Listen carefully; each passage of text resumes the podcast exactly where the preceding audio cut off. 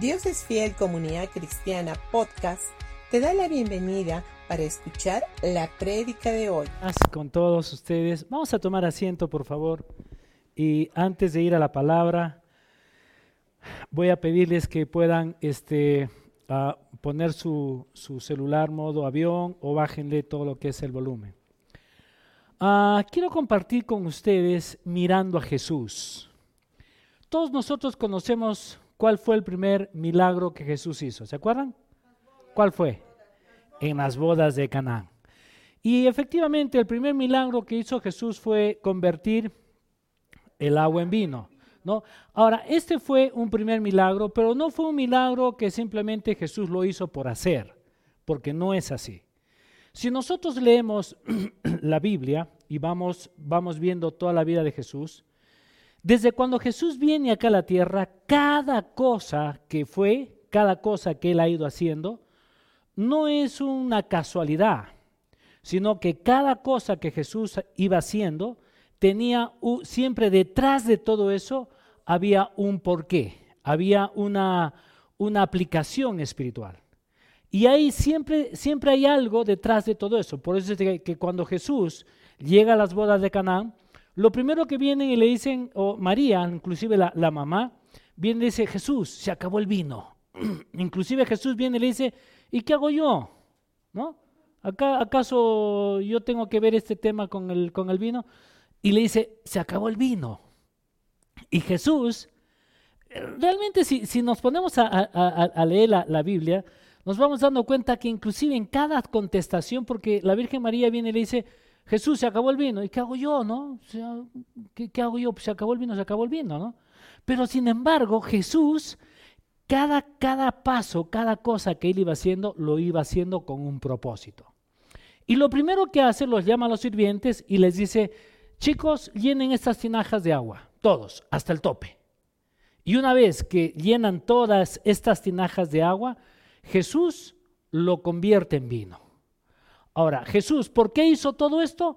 Lo hizo porque simplemente él tenía un porqué, había una enseñanza detrás de, todo esto. Ahora, nosotros no, nos, no, no, no, podemos olvidarnos de que, o tenemos que traer a memoria de que la palabra de Dios, tú y yo somos una vasija, ¿verdad? Somos una vasija. Esa vasija tiene que ser llenada, pero esa vasija no es llenada con cualquier cosa esa vasija tiene que ser llenada con agua que viene a ser la palabra de Dios.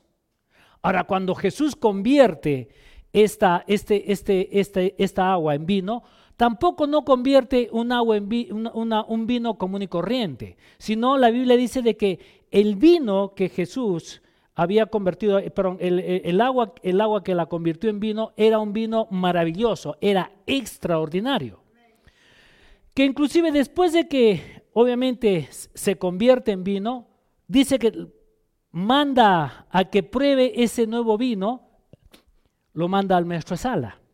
Y el maestro sala prueba y dice, wow, es el mejor vino que he probado.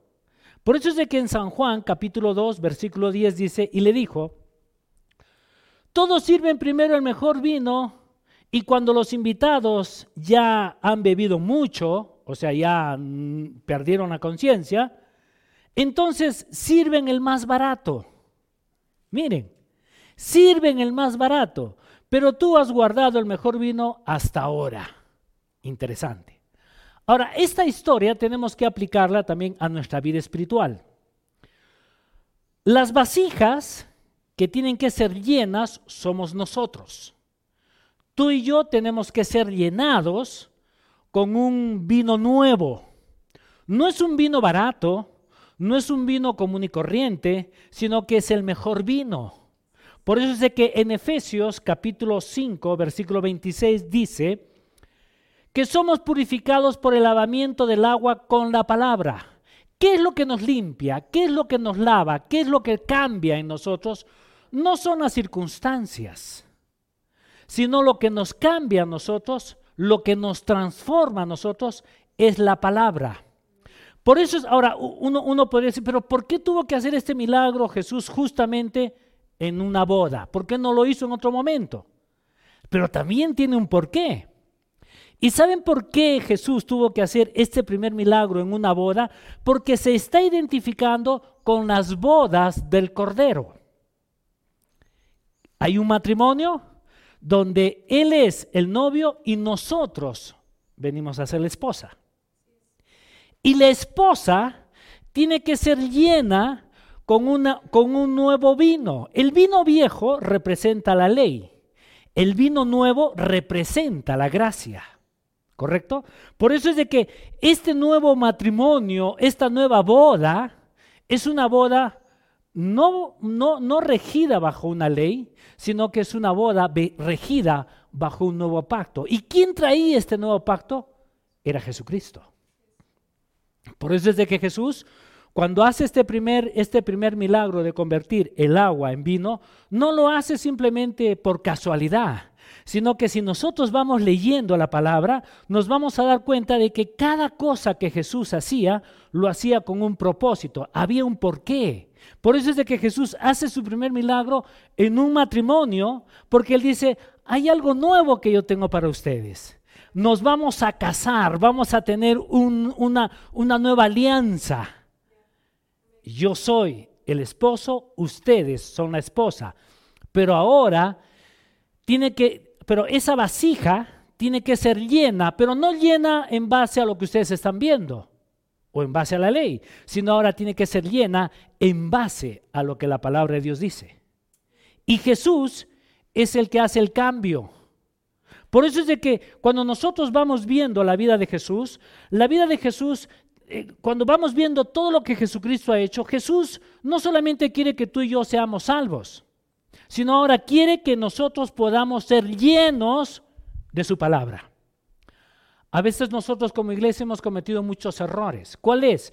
Que vamos y vamos, predicamos y hacemos que la gente nazca de nuevo, lo cual está bien. Pero ese no es todo el propósito. El propósito de Dios es de que si tú vas y predicas a alguien y esta persona recibe a Jesús, ahora tú toma un tiempo para que esta persona crezca. Esos son los discípulos del Señor. A veces nosotros nos hemos conformado, vamos, predicamos y está bien, lindo. Nos estamos asegurando que si se mueren se van al cielo, pero la, verdad es, la, pero la verdadera realidad es de que qué es lo que Jesús quiere que tú y yo podamos ser acá en la tierra, que reinemos. Pero ¿cómo reino? Yo tengo que reinar teniendo conocimiento. ¿De qué? De lo que Jesucristo ha hecho por mí y por nosotros. Pero si yo no enseño a las demás personas que ellos tienen que reinar, entonces nacen de nuevo, son hijos de Dios, pero siguen siendo esclavos. Marca, ¿hay, ¿Hay una diferencia? No. Pero Dios quiere que solamente este, llenemos el cielo. No, Dios quiere que nosotros reinemos en esta tierra y a la vez enseñemos a las personas a que tienen que reinar esta tierra. Si no, al final estamos haciendo este, un trabajo no completo. Estamos haciendo un trabajo, es como que, eh, eh, no sé, solamente te voy a dar, este, te invito a, almorzar, pero solamente te voy a dar la entradita, nada más. ¿Y el plato fuerte? No, eso no, eso cuesta. No, no es así. Dios no quiere que nosotros solamente les demos una migaja. Dios quiere que nosotros le demos todo el plato completo. ¿Por qué? Porque cuando nosotros vamos enseñando todo el plato completo, entonces la gente comienza a reinar y tú también comienzas a reinar. Porque el propósito de Dios no es tan solamente para que nosotros nazcamos de nuevo, sino que ahora nacemos de nuevo, pero también tenemos un propósito de enseñar a las personas para que ellos puedan vivir en libertad, pero tú también vives en libertad. Porque mientras más conoces la palabra, entonces es más fácil el poder obtener las cosas. Mientras menos conoces la palabra, definitivamente se nos es más difícil. Entonces, pero ¿y ahora qué hago? Ahora, no nos olvidemos que la vida tiene problemas. No nos olvidemos que Jesucristo dijo, en este mundo van a tener aflicción, en este mundo van a, van a haber circunstancias fuertes que no nos van a gustar. Es más, la Biblia dice que en los últimos tiempos, y estos son los últimos tiempos, Dice que en los últimos tiempos, tiempos habrán guerras y rumores de guerras. Pero ahora, no es que Dios este, ha puesto y quiere que haya guerra, no, no, no, no. Es más, por eso Él dice, en los últimos tiempos habrán guerras y, y rumores de guerras, pero lo que Dios quiere es de que nosotros vengamos y nos levantemos, porque cuando venga ese tiempo difícil, tú estás bien parado. Podemos nosotros contrarrestar cualquier situación que pueda venir y va a venir. Pero la pregunta es, ¿estás siendo, está siendo lleno de ese nuevo, de, de la palabra de Dios? ¿Te estás llenando del vino nuevo? ¿De lo que Jesucristo ha hecho?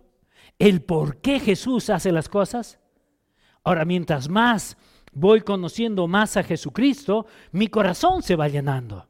Si no, ¿Qué pasó cuando Jesús va a la cruz, muere y resucita? Dice de que habían unos discípulos que estaban yendo a la ciudad, estaban yendo camino a Emmaus, ¿sí? Y estos, estos discípulos, supongo yo, que iban conversando y se iban diciendo, oye, mira, a Jesús lo mataron, sí, pero esto no es justo, que esto y que lo otro. Y yo, yo puedo imaginarme que ellos comienzan a hablar de la situación que están viviendo. Tal vez ellos estaban viviendo tristes, eh, cabizbajos, y ahora qué vamos a hacer, sí, Jesús murió, pero mira que esto, pero, y, estaban ahí tal vez hablando, discutiendo, o simplemente entrando en un, en un, este, eh, eh, en un momento de tristeza, porque eso es lo que sucede cuando hay. Y de pronto aparece un hombre. Y este hombre, a la hora que aparece, ¿qué es lo que, qué, es, qué es lo que comienza a hacer? Él les comienza ah, interviene y dice, ¿de qué están hablando? ¿Cómo? ¿No te has enterado de lo que ha pasado? Mataron a Jesús, lo han crucificado, ya lo hemos enterrado y ahora dice que de repente va a resucitar. Yo no sé, yo no lo he visto. Y Jesús les comienza a hablar, comenzando desde Moisés y siguiendo por todos los profetas. Pero lo que más me llama la atención es de que Jesús no viene y les está contando una historia sino que Jesús les comienza a contar de Él. Por eso es de que miren qué es lo que dice en Lucas capítulo 24, versículo 27. Dice, comenzando por Moisés y continuando con los profetas, les explicó lo referente a Él en todas las escrituras. Ahora, si se dan cuenta, esta palabra Él no es una palabra, no, es una palabra Él, él, de algo, sino Él es de, con una tilde, es de una persona, ¿verdad? Entonces ahí, ahí dice, les explicaba lo referente a Él, a Jesús en todas las escrituras. ¿Qué es lo que estaba haciendo Jesús? Jesús estaba llenando esas vasijas que estaban vacías, que estaban llenos de temor, de tristeza, de, no sé, de, afán, de tantas cosas que podían estar teniendo estos, estos discípulos. Y Jesús comenzó a llenar sus vasijas. Y dice inclusive en, el, en el, versículo 32, eh, y dice, y se decía el uno al otro, no ardía nuestro corazón en nosotros mientras nos, nos hablaba en el camino y cuando nos abría las escrituras? ¿Sí o no? O sea, ¿qué es lo que estaba haciendo Jesús? Jesús estaba llenando esas vasijas con la palabra. Y cuando una persona está llena de la palabra, dime, ¿hay temor? ¿Hay miedo? ¿Hay duda? ¿Hay, ay mamá, ahora qué vamos a hacer con esta situación que está viviendo el Perú? Y ahora han muerto más de 50, de 50 peruanos. ¿Y ahora qué va a pasar? ¿Qué va a suceder? ¿Cómo va a ser esto? No. Nosotros cuando nosotros sacamos nuestros ojos de Dios y ponemos nuestros ojos en las noticias, en todo lo que pasa, llega un momento en que nos llenamos de qué? De temor, de cólera, de angustia, nos afanamos, nos preocupamos, el gas sube, no hay pollo, no hay carne, no hay esto, y cuándo va a ser, y cuándo, y nos vamos enfrentando los unos a los otros, molestándonos, inclusive entre nosotros, ¿verdad? Pero ¿qué sucede cuando alguien viene y te llena? Llena tu vasija, saca todo, toda esa porquería que hay en tu corazón, llena de tanta cosa, la bota a un lado y va llenando y va, llenando la palabra. Y la palabra se va llenando y tu vasija, wow, comienza. ¿Qué pasa? Lo que dice ahí, comienza a arder nuestro corazón. Y eso es lo que pasó. Los discípulos decían, y se decían el uno al otro, ¿no ardía nuestro corazón en nosotros? No ardía, no había algo como que, qué rico es esto, mientras nos hablaba en el camino. Todos estamos, sí, sí, no, ¿verdad? ¿Y qué es lo que estaba haciendo Jesús? Jesús no les estaba contando una historia, sino Jesús les estaba hablando de él mismo. Y ellos estaban escuchando y decían, wow, es verdad. Y les abría las escrituras. Pero no estaba hablando de, una persona que eh, cuando llegue el Salvador, sino él, él estaba hablando de algo que decía, ya se hizo, ya se realizó, ya está completo ya no tienes más que hacer. Simplemente aprende a disfrutar de lo que Jesucristo ya ha hecho en ti. Y eso es lo que nosotros tenemos que aprender. Tenemos nosotros que aprender de que en Cristo Jesús ya lo tienes todo. No hay nada que hacer. Simplemente lo, lo, que sí tengo que hacer yo en mi parte natural es comenzar a escudriñar la palabra y comenzar a buscar todo lo que Jesús quiere para ti y para mí. Y mientras yo voy conociendo más, pero ojo, yo tengo que comenzar a tener una nueva revelación. Porque si yo no hago un cambio en mi, en mi mente y en mi corazón, entonces me, estoy todavía a veces lleno de, de, tanta basura que realmente no me ayuda. Ahora, no nos olvidemos, miren, si nosotros regresamos antes de que eh, Jesús, antes de que Dios dé la ley, en el primer periodo, en todo lo que es la Biblia, desde la, primera página hasta la última página, ¿a quién está mostrando? Está mostrando a Jesús, continuamente. Él está mostrando a Jesús siempre. Podemos ver la vida de José, pero antes de eso, ¿qué es lo que, qué, es lo que sucede? Este, Dios saca al pueblo de Israel de la esclavitud y lo lleva a, través de Moisés, se eh, eh, va, va, camino y llega al monte Sinaí. En el monte Sinaí, ahí es donde Dios iba a tener una relación con el hombre, pero el hombre dice, no, no, no, no, Moisés, eh, sube tú, sube tú y todo lo que él te diga nosotros lo hacemos. Antes de eso, ellos vivían, no vivían bajo la ley. Antes de eso, ellos vivían bajo el pacto que Dios había hecho con Abraham. Y es un pacto perpetuo que no cambia. No cambió nunca, hasta, hasta ahora ese pacto sigue siendo, sigue siendo vigente y nosotros somos los beneficiarios. Pero en ese periodo no se conocía que era pecado. En ese, en ese, en ese, en ese periodo, eh, nosotros hasta cierto punto, el pueblo vivía bajo gracia, sin conocer si era bueno o si era malo. Habían cosas malas, sí, yo no digo que no, pero ellos no tenían un conocimiento, no había un sentimiento de culpabilidad. Cuando llegan al monte Sinaí, obviamente Moisés baja con las tablas y lo primero que hace, el pueblo levanta un becerro de oro, se hace un becerro. ¿Y qué es lo que pasa? Murieron cuántos? Tres mil. Tres mil hombres murieron. Eso es el inicio de la ley. Pero ahora vámonos al Nuevo Testamento, cuando Jesús muere, resucita y después de 50 días viene qué cosa? El Espíritu Santo. Y Pedro, uno de, los, discípulos intrépido, lleno del Espíritu Santo, baja y habla con denuedo a toda la gente que estaba ahí. ¿Cuántas personas fueron salvas? Tres mil. Ahora, si nosotros vamos viendo, cuando se da la ley, mueren tres mil. Cuando se da la gracia, la gente viene, son salvos, tres mil personas. ¿No es maravilloso? ¿Qué es mejor entonces vivir? ¿Vivir bajo la ley que te mata? O vivir bajo la gracia que te hace tener, disfrutar de todo lo que Jesucristo ya ha hecho por ti y por mí. Y a veces nosotros no logramos entender esto. Solamente a veces nos quedamos en cosas de la ley. Y la ley, ¿qué es lo que hacía la ley? La ley te exige, te exige, te exige, te exige, te exige, te exige. Nada más. Pero la gracia te dice, disfruta, disfruta, disfruta, disfruta, disfruta. Pero me equivoco. Pero te dice, disfruta. Por eso es de que cuando nosotros comenzamos a pensar como Dios piensa, disfrutas de todo. Cuando tú dejas, o sea, tú no quieres pensar en Dios, sino quieres pensar en la ley, tú no disfrutas de nada, eres esclavo de todo, porque tú te lo quieres ganar.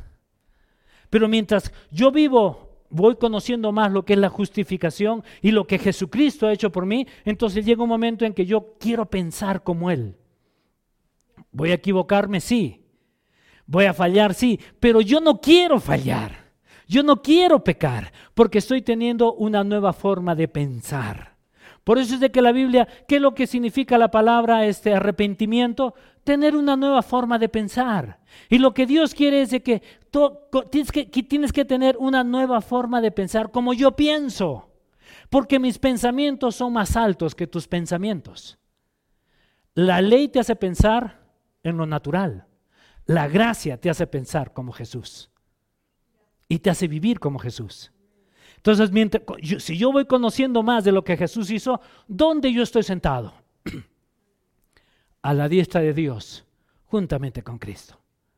Pero ¿qué sucede si yo no pienso como Dios piensa? Entonces, pienso como la ley. ¿Y la ley qué me dice? Haz esto, haz esto, haz esto, haz esto, haz esto, para ganarte un poquito de Dios. Entonces yo acá soy esclavo de la ley. Acá disfruto de la gracia, disfruto de todo lo que Jesús ya me ha, hecho, ya, me ha dado. Y yo digo, descanso. Por eso es de que, ¿qué es lo que Dios quiere? Dios quiere que tú y yo aprendamos a descansar. Todos nosotros conocemos la historia de, de, Marta y de María, las hermanas de José, eh, perdón, las hermanas de, de Lázaro, ¿se acuerdan? Conocemos. Y vamos viendo nosotros que Marta, obviamente una mujer que es afanada, turbada, preocupada, ella estaba metida en la cocina. Estaba haciendo todas las cosas, porque ha venido Jesús, hay que atender a Jesús, hay que atender a todos los que están acá este, escuchando a Jesús, hay que hacer algo. Y ella, en vez de pasar un tiempo de poder escuchar y de descansar en Jesucristo, simplemente ella viene y se afana y se preocupa y se molesta y no descansa. Por eso es de que, ¿por qué nosotros a veces nos molestamos? ¿Por qué a veces nos afanamos? ¿Por qué a veces estamos tan estresados? ¿Sabes por qué? Porque tú no estás escuchando lo que Jesús quiere para ti, sino que tú estás preocupada y afanada porque tengo, tengo que hacer, tengo que hacer, tengo que hacer, tengo que hacer, tengo que hacer. Y Dios dice, hay un tiempo para sentarse. Hay un tiempo para hacer, pero hay un tiempo para que estés sentada a los pies de Jesús. Ahora la pregunta es, ¿estamos tomando ese tiempo? El tiempo que nosotros tenemos que tomar no solamente venir acá a la iglesia los domingos, lo cual es bueno, porque ahorita estás tomándote un tiempo para sentarte y escuchar lo que Jesús tiene para nosotros, yo también, ¿correcto? Pero llega un momento en que a veces nos vamos los días domingos, hay otros que ni siquiera vienen, hay otros, otros este, se van lunes, martes, miércoles, jueves, viernes, sábado. ¿Están tomando un tiempo para sentarse a los pies de Jesús? No. ¿Por qué? Porque están preocupados en el trabajo, en las reuniones, en una cosa, en otra cosa, que en los hijos, que en el colegio, hacer las loncheras, no hacer las loncheras. Ahora, vamos pensando en infinidad de cosas. Y llega un momento en que no estamos descansando. Estamos haciendo, haciendo, haciendo, haciendo, haciendo, haciendo. Pero sin embargo, cuando, esta, es, eh, cuando Marta viene y le dice a Jesús, Jesús, no tienes cuidado de nosotros, no tienes cuidado de mí, Dile, dile a mi hermana que está ahí sentadota, ¿no? Está sentada ahí, no haciendo nada, y solamente te está escuchando. ¿Y qué es lo que Jesús le dice? Marta, Marta, afanada y turbada. ¿Hasta cuándo vas a estar? Tu hermana María ha tomado lo mejor y no se le puede quitar. En otras palabras, lo que Jesús le estaba diciendo es, tú tienes que tomar un tiempo para venir y sentarte a los pies míos para escuchar lo que yo quiero darte a ti. Si yo no tomo un tiempo para venir y sentarme a los pies de Jesús, yo no puedo tomar lo que Él me ha dado. Ahora, ¿qué es lo que Jesús quiere? Jesús quiere que tú y yo reinemos acá. A veces la gente dice, voy a reinar allá. No, no, no, allá, allá tú no necesitas reinar. Acá tú necesitas reinar, porque allá juntamente con Él, ya mira, si, él está al lado mío, ¿para qué voy a reinar si ya estoy ahí? Voy a estar feliz. Donde yo no tengo que trabajar, no tengo que levantarme y estar regando mi jardín. No, todo está maravilloso. ¿Verdad? Acá es donde yo tengo que reinar. Acá es donde yo tengo que hacer los cambios. Por eso la Biblia dice que tú y yo tenemos autoridad. Todo lo que nosotros atamos, atamos o desatamos acá, Dios lo hace en el cielo. Y lo que Dios quiere es de que nosotros atemos y desatemos aquí con la autoridad que nosotros tenemos en Cristo Jesús. ¿Por qué? Porque lo que Dios quiere es de que tú reines. ¿Y cómo reino? Cuando yo me voy llenando de qué? De la palabra. Si mi, si mi vasija, que yo soy una vasija, soy un vaso, no, yo, no lo lleno de la palabra, cuando vienen los momentos, cuando vienen los, momentos de crisis, ¿qué es lo primero que sale de tu boca? Dime, ¿sale palabra o sale queja? ¿Sale molestia? ¿Por qué crees de que la gente se ofende rápidamente? ¿Por qué crees que, que, la gente eh, siempre va guardando rencor y molestia hacia los demás? ¿Sabes por qué? Porque no están teniendo, no se están llenando la palabra, sino que se están llenando de todo eso. Entonces, cuando alguien viene y te mueve, lo primero que sale de ti es lo que tú tienes lleno. Entonces, si estás lleno de temor, de molestia, de fastidio, es lo primero que sale. Y lo que Dios, Dios, lo que Dios quiere es que quiero que te llenes y llenes tu vasija o tu vaso con la palabra. Por eso es de que la palabra de Dios, la palabra es la que, es la que nos trae paz es la que nos trae inclusive paz y tranquilidad donde hay problemas y uno dice, ah, ya sé cómo lo voy a hacer. Y tú vienes delante de, Dios y dices, papá, ¿cómo lo hago? Y Dios te dice, vamos a hacerlo así. Pero es difícil. Hazlo así. Descansa en mí porque la lucha no es tuya, es mía. Ok. Y tú vienes ahí y sigues haciendo. Todos te dicen, no, no, no, no. Y tú te pones ahí calmado y dices, va a salir. Eres terco. Y sí, soy terco. Porque he tomado la decisión de creerle al Señor. ¿Y qué es lo que hace Dios? Dios se mueve. Dios es un Dios de milagros. Dios es un Dios que sigue haciendo milagros en este tiempo. Pero ¿dónde hace milagros Jesús? ¿Dónde hace milagros Dios? Con la gente que le ha creído. Y eso es, Dios se mueve con nosotros. Dios necesita de ti, pero necesita que tú estés lleno de su palabra. Si tú no estás lleno de la palabra del Señor, entonces llega un momento en que simplemente nosotros vamos a vivir como personas comunes y corrientes, un mortal común. ¿Y sabías de que Dios no quiere que tú seas común? Dios quiere que tú seas extraordinario. ¿Por qué? Porque Jesús cuando convirtió el agua en vino fue un vino maravilloso. Y yo puedo ver este ejemplo simplemente. El decir, si este vino fue espléndido, fue maravilloso, es porque Él quiere que yo tome ese vino. Porque quiere que mi vida sea espléndido y maravilloso. Pero si yo no quiero ser lleno de ese vino, entonces estoy siendo lleno de otro tipo de vino. Por eso es de que tú y yo tenemos que cuidar inclusive qué es lo que escuchamos, qué prédicas escuchas.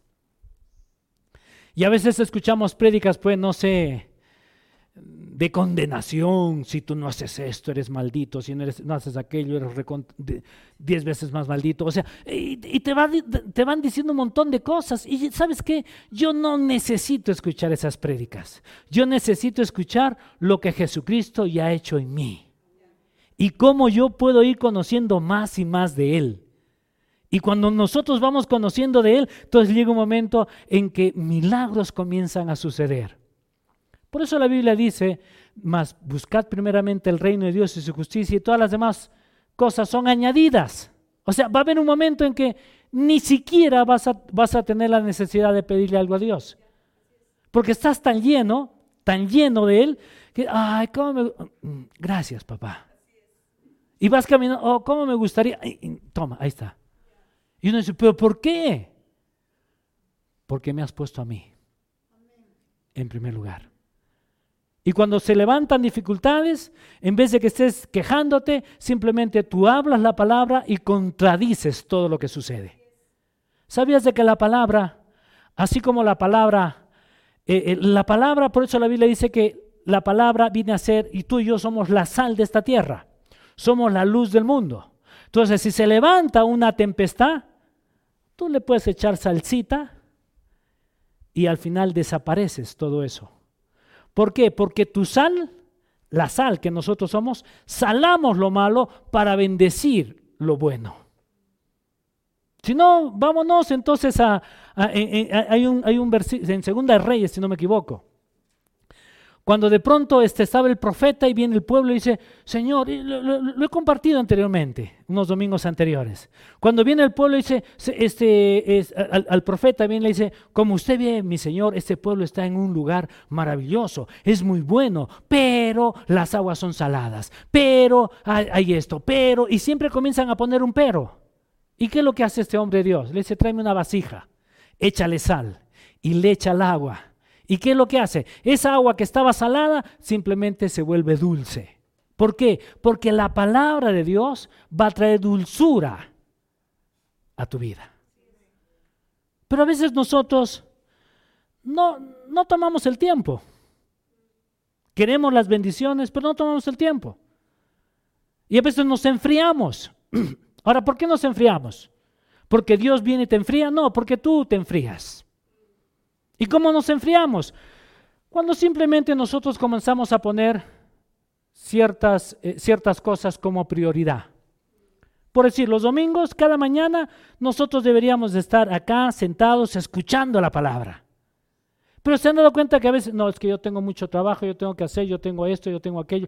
Y, entiendo, porque mi esposa ha trabajado los, los, domingos, es, cuando trabajaba en el hospital. Entiendo cuando hay momentos que no se puede. Pero ¿sabes qué? Cuando hay momentos que se puede, se, debe, se debería. Yo me acuerdo, este, durante todos los años que yo conocí al Señor, ah, yo nunca he faltado a la iglesia, ni un, ningún domingo. Y si he faltado han sido dos veces. Una de ellas fue cuando nació mi, segunda hija, Daniela. Después, realmente nunca he faltado. Y si faltaba es porque estaba predicando. Y los, y los miércoles nunca faltaba. Porque a veces tenía que trabajar, trabajaba hasta tarde, pero hacía mi pausa. Salía, me iba a la iglesia, escuchaba la palabra y regresaba a, trabajar cuando, cuando trabajaba en Coca-Cola. ¿Y sabes por qué? Porque a Dios lo puse siempre en primer lugar en mi vida. Nunca, nunca dije, ahora no quiero ir, tengo pereza. ¿Por qué hay pereza? Todos tenemos pereza, ¿verdad? Pero ¿sabes qué? Yo nunca permití que la pereza tome control de mi vida. He sido persistente, sigo siendo persistente. ¿Y sabes por qué? Porque amo al Señor y quiero conocer cada vez más y más de lo que Él ha hecho en mi vida. Entonces, pero todo esto como viene, viene también cuando yo tomo la decisión de comenzar a, pasar tiempo en la palabra. El día tiene 24 horas. ¿Alguna vez te has puesto a pensar y has dicho, voy a diezmar de mi tiempo? ¿Cuánto sería una diez, un, un diezmo de tu tiempo? Serían dos horas cuarenta, ¿verdad? ¿Alguna vez has diezmado dos horas cuarenta para el Señor? Nunca. Estoy totalmente convencido que nunca lo has hecho. Yo no lo he hecho. Y si lo he hecho, lo he hecho un par de veces. Pero ¿sabes por qué lo he hecho? Porque estaba orando y de pronto me conecté tanto. y han sucedido algunas veces. Estaba ahí orando y de pronto decía, voy a estar un ratito, diez minutos. Y cuando abría mis ojos eran las tres de la mañana y sentí un olor agradable que decía, ay, qué rico, no me quiero ir, pero miraba el reloj, oh, mañana tengo que ir a trabajar y me iba. Pero han sido muy pocas veces, sí, soy, soy honesto. Pero sabes qué, siempre he tratado de sacar un tiempo durante mi día, ya sea en la mañana o en la noche, y mi esposa lo sabe, a veces estoy acá leyendo mi Biblia, acá, estoy ahí en la noche, a la una, una, dos de la mañana estoy ahí leyendo mi Biblia. Y a veces, como soy medio lento, entonces tengo que leerla dos, dos o tres veces. ¿Y por qué? Porque me encanta el poder ir viendo las cosas que Dios tiene para ti y para mí. Pero ¿cómo viene todo esto?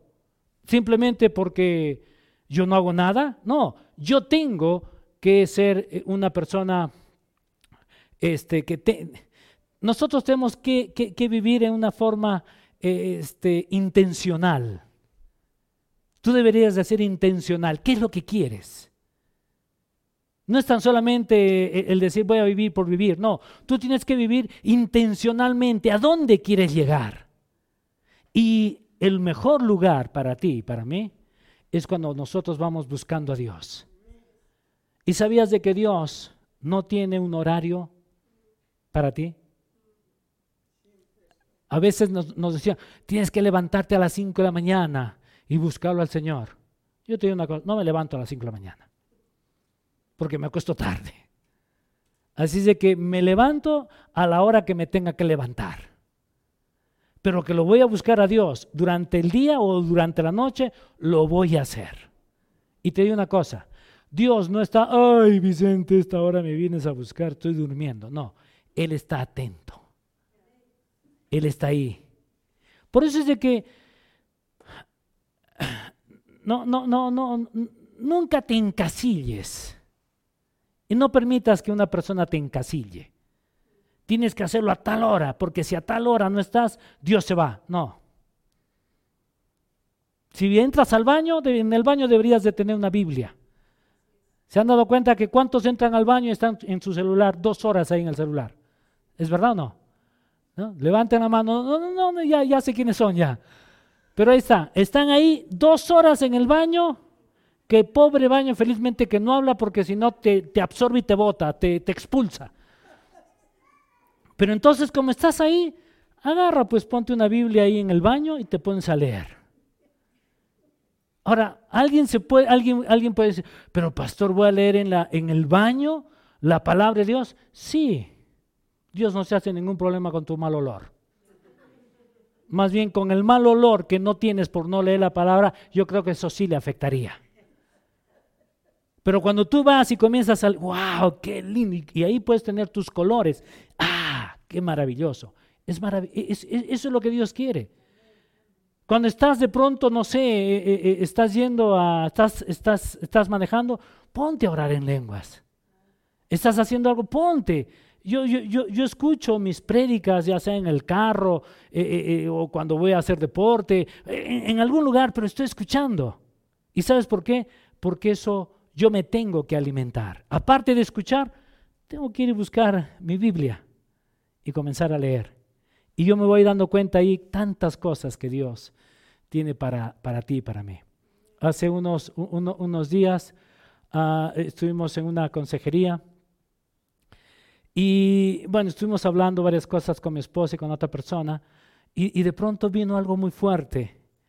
y, porque cada vez que yo leo la Biblia, cada vez que Jesús se encontraba en una situación difícil con los fariseos y todos los, religiosos de ese entonces, ¿qué es lo que hacía Jesús?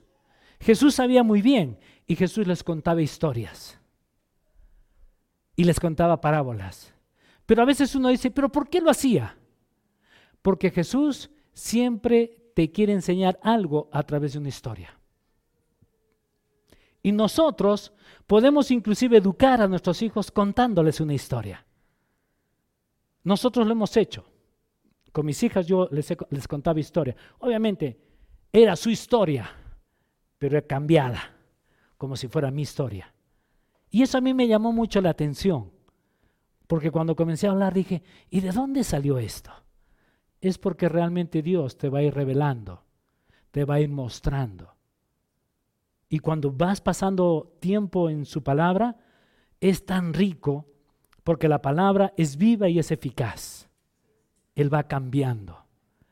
Lo que Dios hoy día te habla, de repente lo que hoy día Dios te ha dicho, de repente para mañana no te sirve. Pero esa misma palabra, cuando tú sigues dándole vueltas, de pronto te sirve para la tarde o para el día siguiente. Y eso es lo que hace la palabra. Por eso es de que la Biblia dice de que su palabra es viva y es eficaz y va en constante movimiento. Ojo, la palabra no es estática, se mueve todos los días en base al poder que actúa en ti. Amén. Quiero que cierres tus ojos, vamos a orar. Y la próxima semana voy a continuar con este tema, pero vamos a ir ahora a, la próxima semana al Antiguo Testamento y les voy a mostrar algo también maravilloso. Amado Padre, gracias te damos Dios por este tiempo maravilloso, Señor, por tu palabra y por todo lo que Jesús ha hecho en nuestras vidas, Señor. Estamos tan agradecidos, Dios, por la forma como nos vas revelando, cómo nos vas enseñando y cómo nosotros podemos ir llenando nuestras vasijas. En vez de estar viendo tantas noticias que a veces ya nos molesta, nos fastidia, vamos llenándonos de tu palabra y tu palabra hace que nuestras vidas sean mejores, que nuestra nación se recupera, que nuestra nación sale adelante, que nuestra nación no se ve estancar por todas las huelgas que están sucediendo, sino al contrario, que el Espíritu Santo es el que toma control de toda esta gran nación y esta nación comienza a resurgir, porque nosotros como iglesia no tomamos una posición estática, no tomamos una posición de conformismo o de queja, sino que tomamos, tomamos nuestra actitud de activos, de ser personas activas. Y el ser activo no es de repente salir y hacer bulla, sino es venimos delante tuyo, clamamos a ti, Señor, y sabemos, Padre, que los ángeles están alrededor de nosotros y ellos van por toda esta ciudad, por toda esta nación, haciendo el trabajo.